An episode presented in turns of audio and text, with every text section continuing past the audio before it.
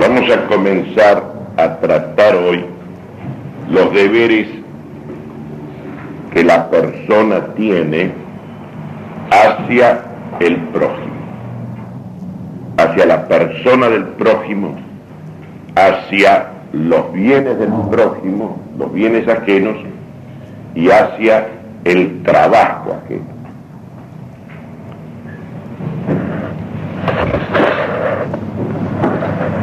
Cuando uno considera el problema de la relación del hombre con el hombre, con su prójimo, lo primero que tenemos que esclarecer es qué significa prójimo.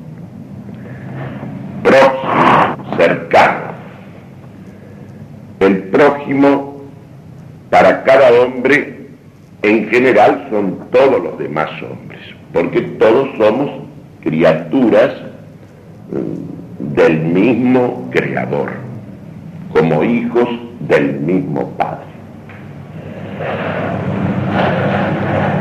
Y evidentemente el hombre, como por naturaleza es un ser social, necesita, así como necesita primordialmente de Dios, necesita de los demás para poder desarrollar su persona, personalidad. El hombre no puede lograr ninguna suficiencia en la vida, en ningún terreno, ni material, ni espiritual, sin los otros. Esto crea una situación de interdependencia que es fundamental al considerar la situación del hombre. Pero ¿quién es el prójimo? El mandamiento supremo, que es como el acabamiento y la expresión más cumplida de la ley de Dios, dice, amarás a Dios sobre todas las cosas y a tu prójimo como a ti mismo. El próximo, el prójimo es ante todo el más cercano a nosotros. O sea, aquel a quien Dios, la naturaleza, como pasa con nuestros hijos o nuestros padres o nuestros hermanos, a quien Dios, la naturaleza o las circunstancias han puesto más cerca de uno. Y que por lo tanto lo comprometen a uno en una medida mayor que los demás próximos, que los demás semejantes. Este es un punto capital, porque nosotros nos debemos a todos los hombres en cuanto son próximos nuestros, pero no son igualmente próximos. De tal manera que mis deberes hacia los demás, si bien genéricamente considerados, son deberes que se extienden a todos, y ese mandamiento de la caridad me obliga hacia todo hombre, pero no me obliga igualmente. Hay aquel que está más cerca a mí y por lo tanto más cerca de mi responsabilidad, de mi cuidado, de mi solicitud, de mis obligaciones, de mis deberes, y hay los que están más lejos. No es lo mismo, no son lo mismo mis hijos que los hijos de los otros padres, para mí. No pueden ser lo mismo. No, no es lo mismo mi amigo, aquel que es, que está cerca de mi corazón, aquel con quien yo me comunico, comparto la vida, que con aquellos otros que desconozco. No es lo mismo. Entonces, Dios no nos manda amar igual. Dios hecho hombre no amó igual tampoco a sus discípulos. Porque amar es preferir. Así como conocer es distinguir, el amor es preferencia. El amor es distinción. No se ama igual a dos personas. debemos amarlas, pero igualmente no. Cristo eligió doce discípulos y no los amó igual. Tuvo uno que fue el más próximo a su corazón, el más próximo de él, que evidentemente es Juan. Y después hubo otros dos que tuvieron también en su preferencia. Cuando él hizo, digamos así, aquel milagro de la transfiguración, no se lo brindó a todos, al gozo de todos sus discípulos. Tomó tres y se retiró con ellos y ante ellos se presentó en el esplendor, en la realeza, en su grandeza.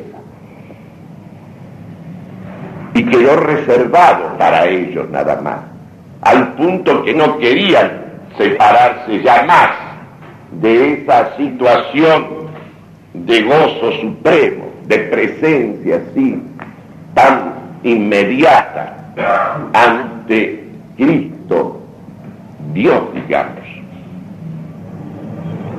en la figura del hombre. Y eran Santiago y Pedro, además de Juan. De manera entonces que el testimonio del propio Cristo de cómo amó Él a los suyos, a sus prójimos, nos está revelando que si Él vino para la redención de todos los hombres, entre esos que Él escogió que eligió ese puñado que integraba esa primera iglesia presidida personalmente por él, él hacía distinciones y preferencias que no implican disminución de los otros, pero uno estaban más próximos a su corazón que nosotros. Tenemos que entender que nuestro amor humano y todavía si se sobreeleva en amor cristiano, no puede ser una rectificación del amor preferencial que Cristo ejercitó. Por eso no es lo mismo mi patria que la patria de los otras, las otras personas que tienen una patria distinta de la mía. Mi patria esta comunidad a la cual yo pertenezco, a la cual, en la cual yo debo participar activamente en su destino y que es un compromiso de vida para mí, no es lo mismo que las otras patrias. Yo insisto en este asunto del sentido de la idea del prójimo, porque vivimos en una época que se complace en los igualitarismos, en las nivelaciones en querer, digamos así, cortarlo todo, sobre todo al nivel de las espigas más cortas, más breves, que tiene una especie de odio y de resistencia a la preferencia, a la distinción, prefiere lo común, lo genérico, lo abstracto, y vivimos de abstracciones. Abstracciones, como cuando nosotros, digamos, sustituimos la realidad concreta, humana, próxima a nosotros, por una divagación sobre, eh, genérica sobre la humanidad. Siempre tengo presente la reacción de Dostoyevsky ante ese amor filantrópico, ese amor genérico a la humanidad que se presentaba como una forma incluso superior a la caridad del Cristo, esa fraternidad de la trilogía de libertad, igualdad fraternidad, esos hombres que viven declamando su amor a la humanidad y que justamente les molesta que haya fronteras, que haya nacionalidades diversas, etcétera, porque parece que cohiben, parece que significan discriminaciones, y resulta que esos enamorados de la humanidad, sin distinción, no podían soportar siquiera un breve tiempo al lado del sufrimiento ajeno. No, el amor al prójimo es el amor al más cercano, que es también el que más nos necesita. Porque la medida del amor no es el débito efectivo que tengo con el otro. La medida del amor, que es amor puro, que es pura amistad de benevolencia y sobre todo la caridad de Dios, es un amor cuya medida es la necesidad del otro, no lo que ves debido al otro, sino mucho más. Porque esta es la distinción entre la caridad y la justicia con relación al prójimo. Con relación al prójimo, evidentemente, la justicia me ordena solamente respetar los derechos del prójimo, de todo otro hombre. Pero eh, la caridad va mucho más allá, el amor va más allá. Porque el amor es siempre una donación, es siempre un ministerio de servicio, es siempre algo que se brinda al otro. Y que se brinda generosamente, gratuitamente, no en vista de una reciprocidad. El amor de benevolencia, la pura amistad, como ya lo distinguió humanamente Aristóteles, supremo maestro en distinciones humanas, él lo decía, la verdadera amistad, la amistad hacia el verdadero amigo, que es siempre rara. Dichoso aquel que pueda decir que tuvo un amigo de verdad en la vida. Y si tuvo dos ya es de una riqueza fabulosa. No digo si tuvo alguno más que dos. No, que te van a acompañar, como dice hasta un poeta así con un cristianismo bastante naturalista como Rudyard Kipling, sin embargo, él le cantó en El hombre mil, y Sausan Man, de mil hombres dice encontrarás uno, que estará siempre a tu lado, que te acompañará incluso hasta el patíbulo.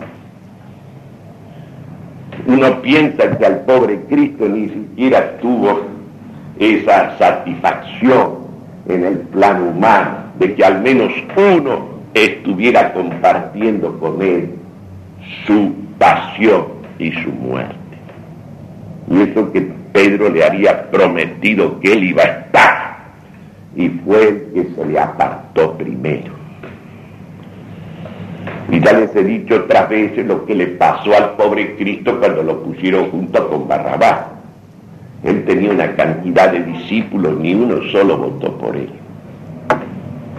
Y fue uno de los plebiscitos más democráticos que se han dado en el mundo entero. La multitud entera votó por Barrabás y sigue votando por Barrabás. Dígase lo que se quiera, sigue votando de esa manera y hasta por más que la mayoría, por unanimidad. Es un verdadero plebiscito fue aquel y sigue siendo. La caridad va más allá de la justicia, pero no la suprime, esto es importantísimo. No la suprime.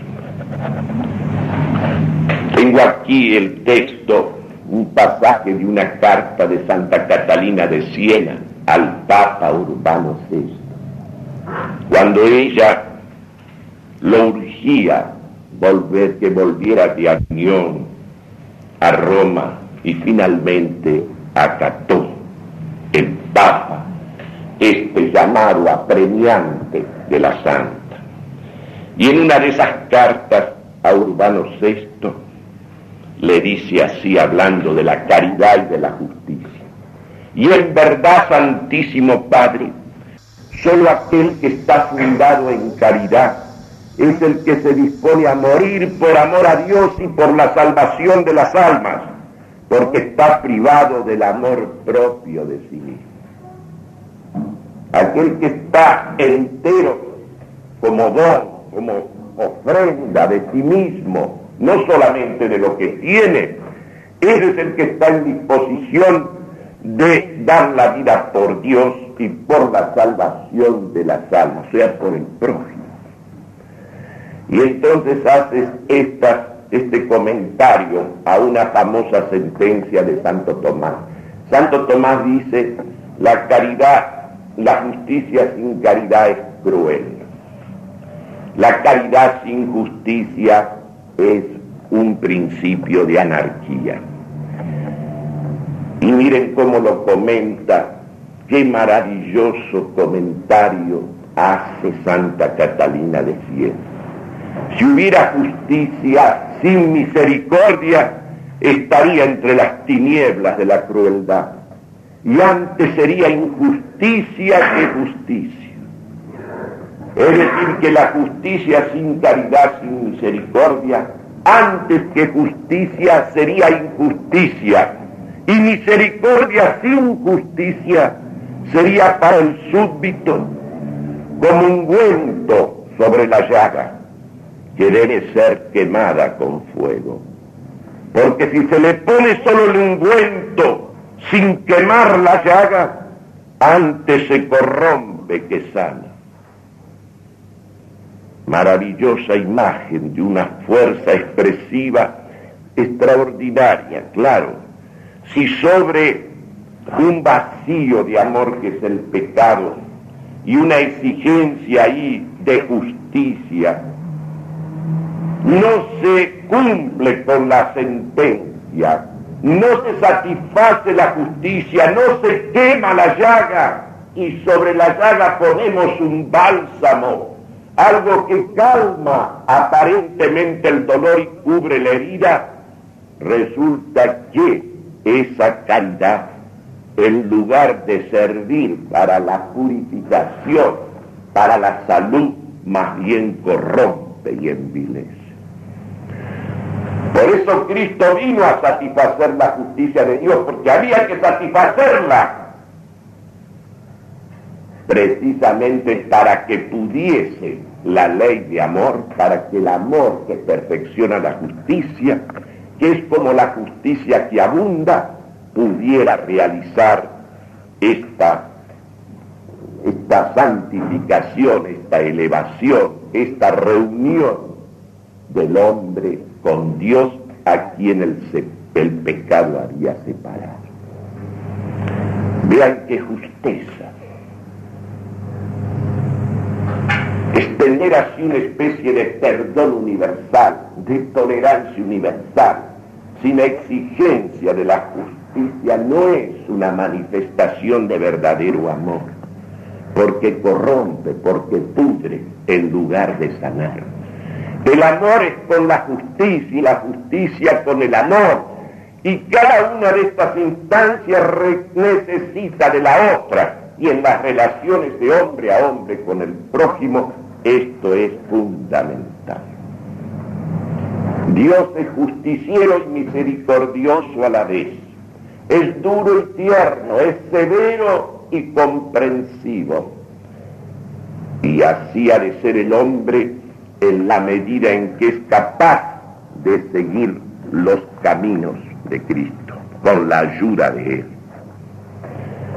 Entonces, el amor al prójimo excede las exigencias de la justicia. La justicia me reclama el respeto por la vida, por el honor, por la integridad, por la libertad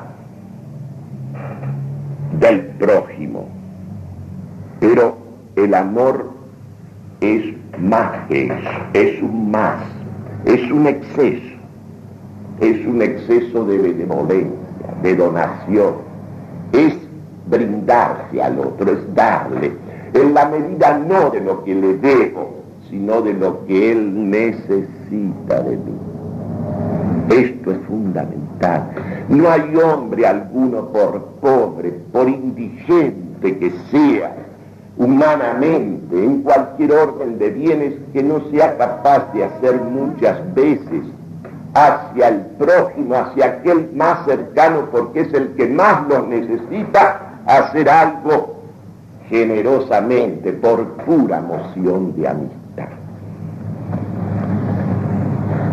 Este tema nos lleva a la necesidad para que nuestra palabra sea una cosa viva y candente, a comentar acontecimientos que tienen que ver, que están ocurriendo, acontecimientos pavorosos que están ocurriendo a nuestro alrededor y que precisamente comportan esos acontecimientos una violación flagrante de la justicia y del amor que le debemos al prójimo. No puede ser que alguien pueda, en nombre de Cristo, ese que es el Dios hecho hombre, ese que es la expresión acabada de la justicia y de la caridad, que en nombre de Cristo se justifiquen las violencias, los crímenes más horrendos hacia la persona del otro. Nos toca vivir en un momento en que sacerdotes de Cristo hacen la apología del crimen, la exaltación de los mayores atropellos a la persona humana. Y esto se hace hasta en los templos, en presencia del Santísimo. Y habla otro Cristo que es el sacerdote.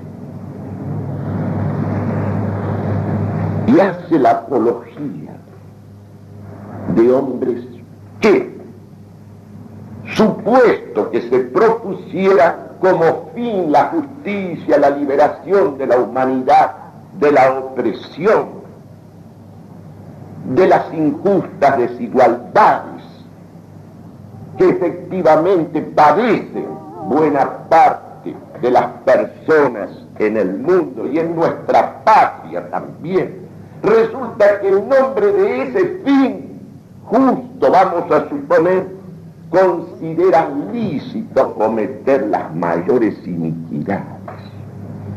Como si, obrando mal, yo pudiera llegar al bien.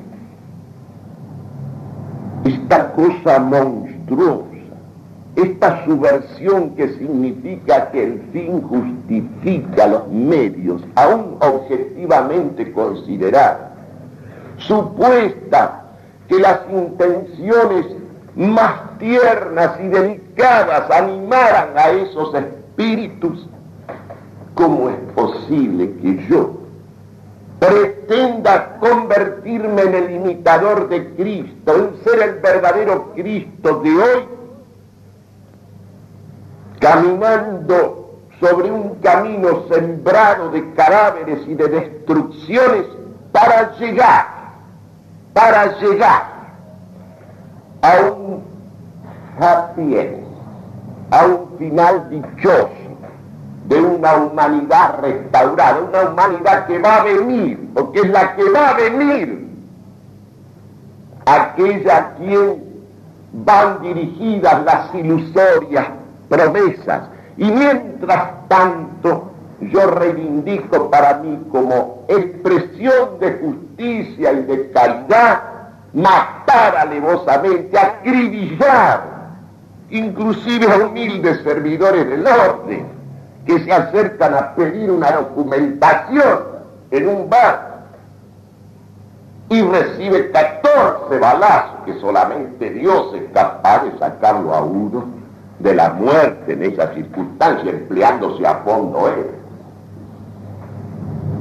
Y que se consuma esto así alevosamente con una soltura, con una frialdad. A veces mueren también, lógicamente, porque puede tocarles a ellos que en la lucha ellos reciban a su vez y tengan que sufrir y perecer. Pero cuando uno ha visto que los cadáveres de estos asesinos, terroristas, aparecen envueltos de la bandera de guerra de la patria, bendecidos sus crímenes, porque la apología se ha hecho ni siquiera a las personas, sino a los hechos de esas personas. Y que todo esto pueda ocurrir. Y que se demoren días para tomar una medida que uno ve que es temerosa, temblorosa. Porque aquí está cundiendo el terror. La subversión va ganando, aterrorizando a la gente. Y todos tienen miedo. Y cada día tienen más miedo. Pasan las cosas más horrendas en todas partes. Sale la gente a destruir, a romper, y la policía lo sigue al paso, esperando que no se excedan demasiado. Son cosas que a mí me tienen un poco aterrado.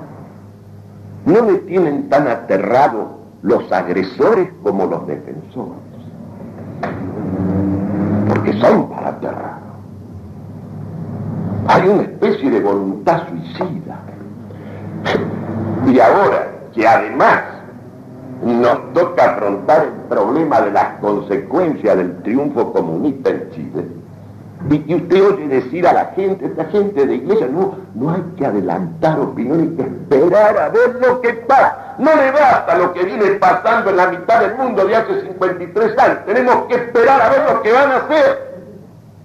Es algo que aterra.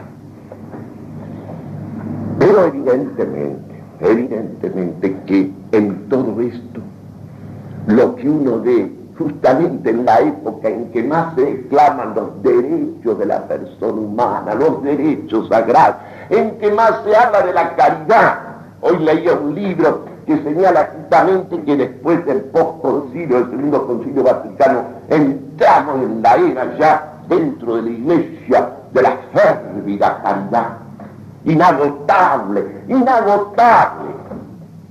Y resulta que los que aparecen como modelos y ejemplos de la caridad y la justicia son los agentes del terror, del terror físico, del terror económico, del terror psicológico. ¿Cuándo se ha difamado a la gente como se la ha difamado?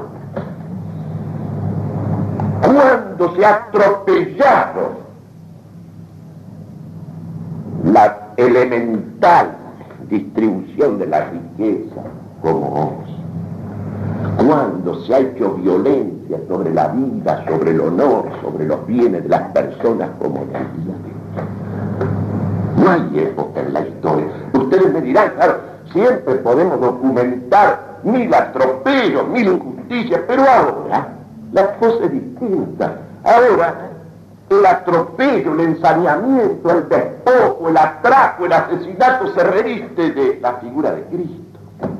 Y hasta se ha publicado una estampa con un Cristo que, guerrillero, que lleva una ametralladora. Resulta que Cristo ya no es más la víctima que se ofrece Él. Él va al Calvario, Él va al sufrimiento y a la muerte voluntariamente para cubrir con ese amor inocente, con esa sangre inocente, la falta de los hombres. Resulta que ahora el verdadero Cristo, el verdadero evangélico de hoy es el que llena el mundo de víctimas, el que hace víctimas a los demás, aunque a veces les pueda tocar caer a él. Porque tenemos que pensar que la fortaleza no se ha perdido en la gente cristiana y verdadera, y algunos reaccionan como Dios manda. Porque la única violencia justificada es la violencia que se ejercita contra esa violencia inicua y a través de los defensores naturales de una sociedad. Lo cual no significa aceptar pasivamente las injusticias flagrantes que puedan existir. Hay que clamar contra ellas, hay que denunciarlas, hay que luchar por ellas. Pero no considerando que el camino es el asesinato. El crimen sea indiscriminado selectivo, lo mismo da. Y luego esta cobardía infinita de señalar dónde está la línea de los autores. Ustedes habrán fijado que la palabra comunismo ha desaparecido del vocabulario, acá se dice extremista. Por terror. Que se empeñe eh, el señor Perón en mandar las más grandes coronas y los, los montoneros en señalar su adhesión ilimitada. Al contrario, hay cada día más efusiones públicas. Son cosas tremendas. Yo estoy sencillamente en la situación de una persona que ha llegado a esta altura de la vida y que piensa qué nos espera mañana. ¿Qué puede pasar mañana? Uno ve que se relaja todo. Nuestra santa iglesia está devorada por contradicciones internas tremendas. Porque uno ve que nuestros obispos, los que están bien, definen bien, pero no deciden nada. Definir, sí, decir. Dicen la palabra verdadera. Pero resulta que no se toman las decisiones. Entonces siguen nosotros, cada día siguen más. La única iglesia activa, ¿cuál es? La del tercer mundo. La otra es una iglesia casi del silencio, que habla a la fuerza. A la fuerza se saca una pequeña sentencia. Con gran trabajo. Se ve que cuesta ante hechos pavorosos Las obligaciones de la caridad tienen diversos grados. Según que nuestros semejantes, decíamos, se hallen más cerca o más lejos de nosotros. Este amor, si lo practicamos según el orden de la razón, es un amor que te lleva a sacrificar el tiempo, el esfuerzo, lo que sabes, lo que tienes y aún la vida por aquel que es realmente tu prójimo, porque es el que más te necesita, porque es aquel a quien Dios, a quien la naturaleza o a quien las circunstancias han colocado más cerca tuyo, más cerca tuyo. A ese nos debemos más. ¿Cuánto le debemos? ¿Cuánto? Y en la medida de nuestra fuerza le debemos hasta no poder más. Y es curioso, el crecimiento de la propia personalidad, del propio yo, se realiza en la medida en que yo soy capaz de dar y de darme a mí mismo, por amor. Se produce la más perfecta inversión con respecto al orden material Primero, una cosa material está encerrada en ella misma, limitada, como esta mesa. Todas las cualidades sensibles, sean comunes o propias, que la, digamos así, la limitan, la encierran en ella misma. Donde está esta mesa no puede estar otra cosa. Si algo yo pongo sobre ella, es exterior a ella. En una cosa material no cabe más que ella misma. Está fuera de las otras cosas e incluso está fuera de sí misma. En estos seres como nosotros, que siendo también carnales, materiales, corpóreos, tienen como distinción suya un alma inteligente y capaz de querer que sobrepasa lo material advertimos actividades, cualidades, como el conocimiento y el amor que le permiten al alma, al sujeto que entienda y que ama, le permiten, por un lado, llegar a ser en el conocimiento, en la verdad, todos los otros seres tal cual ellos son en sí mismos, fuera de nuestra mente, porque estar en la verdad es poder declarar al otro, manifestar al otro, decir al otro, afirmar al otro tal cual es fuera de mí. Y el alma, a medida que entiende, se va universalizando y va llegando a ser todas las cosas conocidas en tanto que conocidas. Y el amor te permite, en cierto modo, gravitar y ofrecerte y brindarte y salir de ti mismo para ser en el otro, para el otro, como servicio, como don. Y lo extraordinario es que en la medida en que por el conocimiento vamos siendo todas las cosas conocidas, y a medida que por el amor vamos brindándonos y haciéndonos un don y un acto de servicio para los demás en la medida en que somos capaces de amar, en lugar de disminuir, en lugar de hacernos más pobres porque vamos dando, resulta que nos vamos enriqueciendo cada vez más de nuestro propio yo. Nuestro yo se afirma, nuestra personalidad se hace más fuerte, más firme, más acusada, más nítida, en la medida en que yo hago de mi vida punto. Maravilla de la verdad, cuanto más la comunico lo que sé, más se perfecciona en mí al mismo tiempo que los demás también crecen en la misma verdad, en el mismo bien que yo. Y cuanto más amo y más me brindo y más estoy dispuesto a perder la vida, resulta que la gano. Más soy esa vida que tengo que ser, esa persona que tengo que ser como imagen del Dios que me ha creado, cuanto más hago de mi vida un don. Un don de sí mismo. Porque el sentido, la ley natural de la vida es el sacrificio. Aparte de que el sacrificio es lo único que vence a la muerte. Lo testimonia nuestro Señor Jesucristo, la vida verdadera que bajó aquí abajo, tomó nuestra muerte y la mató con que, con que la mató, dice San Agustín, con la abundancia de su vida. Y es una vida que se brinda. Resulta que si te pones a cuidar la vida, a cuidar de ti mismo por ese amor propio que dice Catalina de Siena, amarte con exceso a ti mismo, resulta que en lugar de preservar la vida y enriquecerla, la pierdes. Y este es un hecho así, así. En la medida en que uno más comunica y uno más da lo que tiene. Cuanto más lo comparte, más enriquece con eso mismo. Claro que con los bienes materiales no pasa lo mismo. Si yo lo doy, me quedo sin él. Me quedo sin el bien material y crece en mí un tesoro de grandeza de alma es decir, un enriquecimiento interior a cambio de eso que podríamos llamar, podríamos llamar considerándolo exteriormente un empobrecimiento exterior.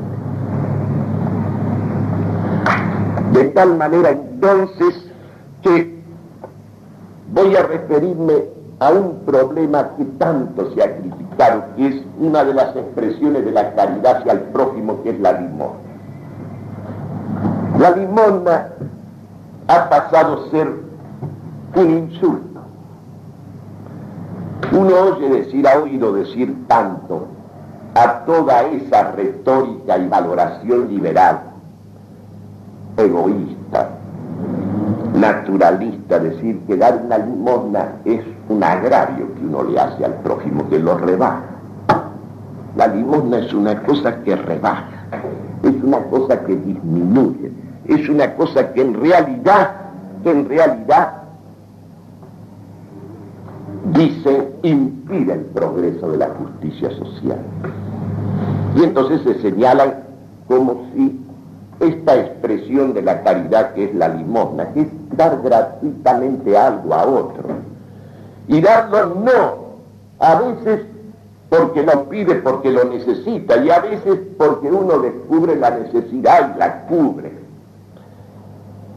se ha considerado que en realidad, a medida que va progresando, porque según parece progresa la justicia en el mundo y en las relaciones humanas, entonces la, la limona va siendo, digamos así, apartada.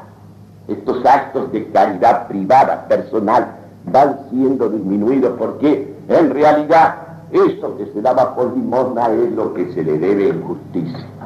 Puede que se ocurra muchas veces así que le sea debido a una persona en justicia algo y que ese algo le llega, no de quien se lo dé, sino justamente de aquel que no debiéndoselo se lo da, y se lo da por un puro movimiento de amistad, por un puro movimiento de benevolencia, que de ninguna manera comporta en el que lo hace, cuando lo hace como Dios manda, cuando lo hace por amor a Dios y al prójimo en Dios, no lo hace para relajar al otro, sino simplemente para cubrir una necesidad que el otro tiene. ¿Quién no necesita de los demás? La gente siempre está pensando en dinero, en cosas materiales. Y a veces lo que más falta nos hace es una palabra, un gesto, un ademán, un movimiento del otro hacia nosotros. Un movimiento que no cuesta materialmente dar nada y que a veces, sin embargo, nos cuesta dar. La limosna existirá siempre. Y siempre podrá ser perfectamente compatible cuando se ejercita el espíritu de caridad con el honor debido al próximo. Lo que pasa es que el odio a Cristo, el odio al Espíritu Santo ha llevado precisamente a rebajar las formas falsas o farisaicas de hacer limosnas que están fuera de la caridad verdadera, son las que se interpretan como si fueran la expresión real o acabada de la caridad. Pero evidentemente que la limosna es algo que tiene un sentido y que puede, que es acabadamente una expresión de amor cuando se hace debidamente, cuando se hace humildemente, cuando se hace recordando hasta lo que el pagano sabía, Platón lo dice, dice, recuerda que nada de lo que eres y de lo que tienes te ha sido dado para ti solamente. El hecho de que yo lo comparta por un puro movimiento de amor hacia aquel que lo necesita, no significa un afán de rebajarlo, sino un afán de cubrir su necesidad, de colmar su vacío, de resolver su déficit, en la medida en que me estable hacerlo. Y es por un vínculo de amor, es por un sentido de caridad, porque la justicia sola no basta, no sirve para nada. La justicia sola lo hemos visto en el texto de Santo Tomás que comenta Santa Catalina de Siena. No basta la justicia, porque la justicia sola, así fuera perfecta como tantas veces hemos dicho, sería terriblemente cruel sería una cosa feroz, insoportable, un mundo donde imperase la justicia, la justicia distributiva y conmutativa y legal más perfecta sería horrendo, porque habría muchos que no merecen nada, por flaqueza, por debilidad, por falta de talento, por falta de voluntad, y si uno le da lo debido, le da poco y nada, y hay otros que merecen mucho, se crearían horribles desigualdades parecidas a las que hoy existen y resulta que la gente quiere resolver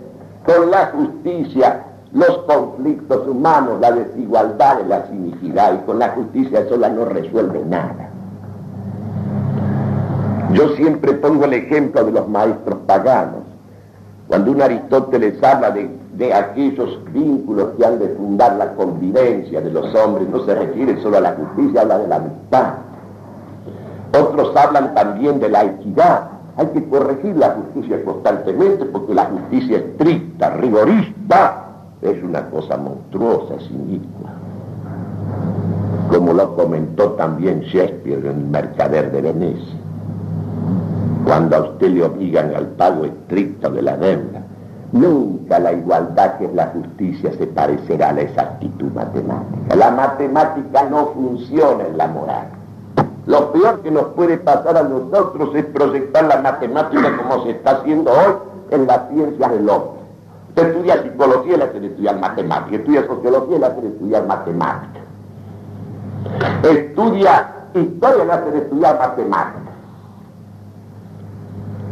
Y claro, y ahora todo se resuelve en problemas de cuestionarios y en respuestas que ya vienen hechas, etc. Vuelvo a repetir, el hombre necesita para la convivencia mucho más que respetar simplemente los derechos del prójimo. Lo que más hace falta es el amor. Lo que más hace falta es esa abundancia, es ese exceso, ese puro movimiento de amistad, de darse entero, de darlo todo, incluso la vida ha llegado el momento por aquel que es nuestro próximo, que es sobre todo aquel que más me necesita, aquel a quien Dios, la naturaleza, las circunstancias han puesto más cercano mío. Los míos, mis amigos, mi patria, y ante todo mi Dios, Cristo, el Dios vivo, que es más íntimo en mí que lo más íntimo de mí.